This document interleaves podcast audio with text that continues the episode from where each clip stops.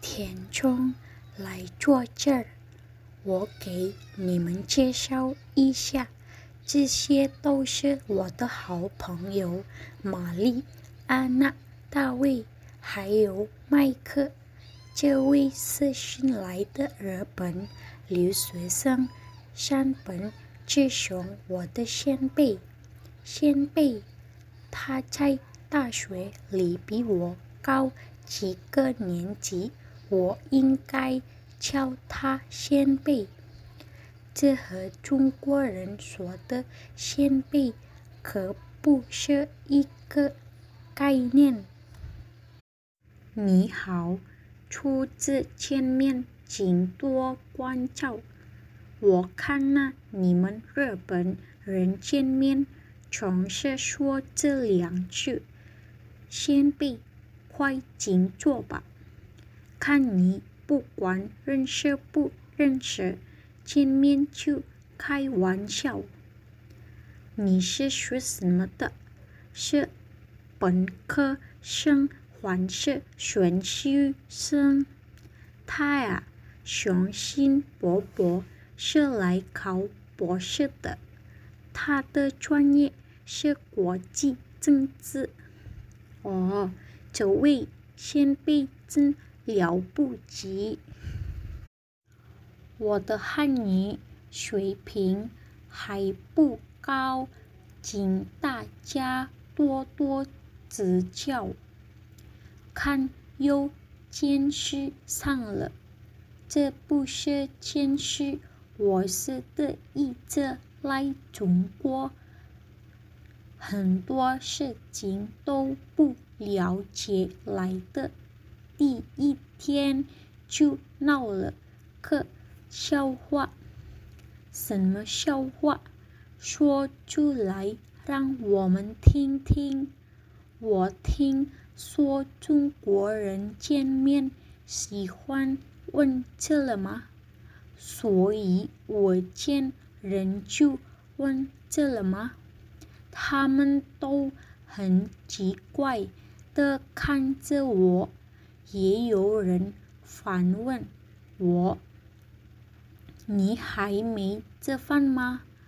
我现在明白，那是中国人在吃饭时间见到朋友时的一种问候语，不是什么人、什么时间都能说的。确实。是这样，我刚来中国的时候，我的中国朋友常常问我：“你去哪儿？昨天去哪儿？”我很不高兴，觉得这是我的隐私，为什么要告诉你？后来我才知道，那是不过是。他的一种问候语，你只要回答“出去”“出去了”就行了。我也有同感。上次去农村，一位挺和善的老大妈拉着我的手，一个劲儿。的问：“姑娘多大了？结婚了吗？有对象了吗？”我知道他真的关心我，可也真不知道应该怎么回答他。我看这些都不重要，遇到这样的。事情，你的往好去想，你就想，哦，这是中国人的习惯，那就什么事都没有了。依我看，你刚来中国，当务之急是赶快买个手机，有了手机。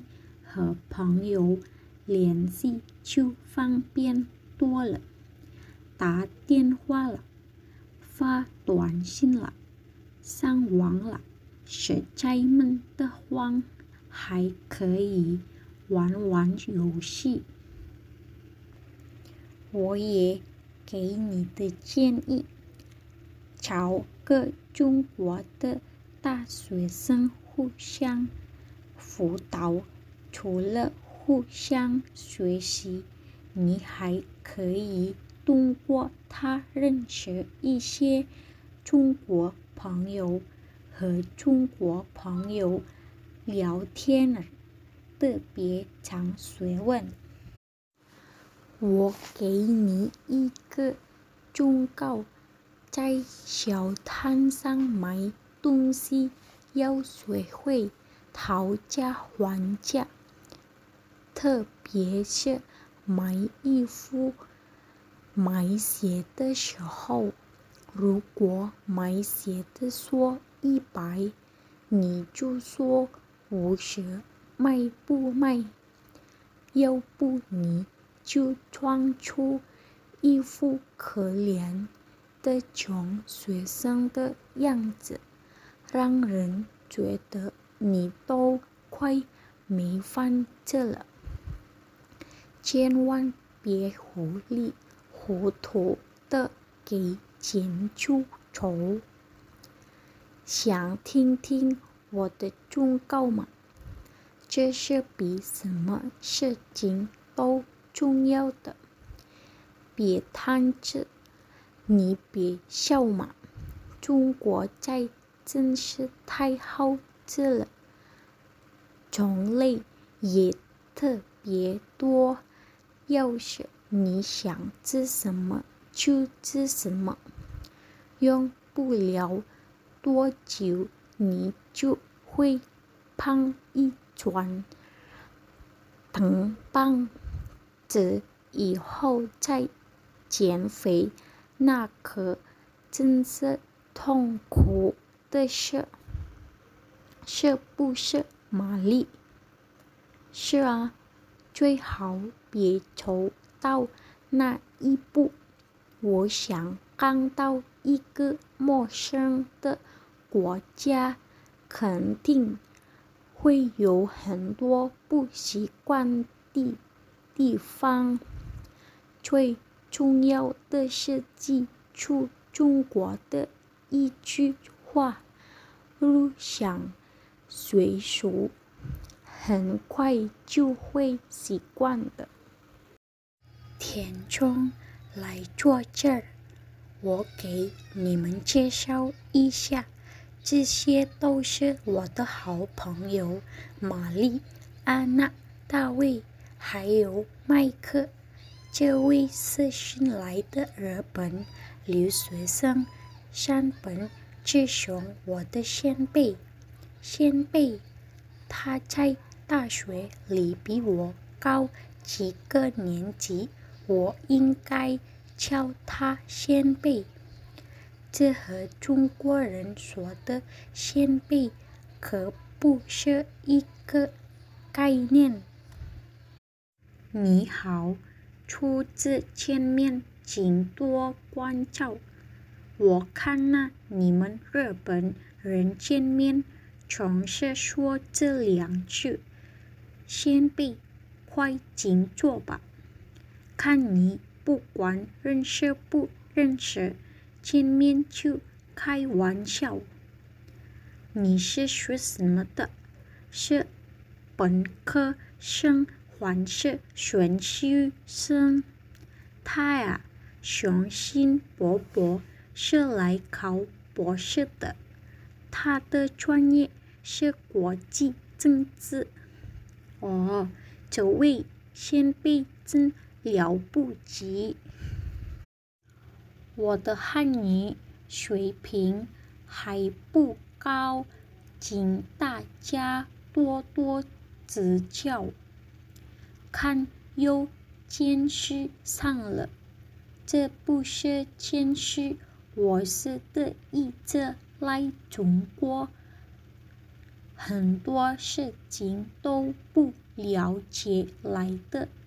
第一天就闹了个笑话。什么笑话？说出来让我们听听。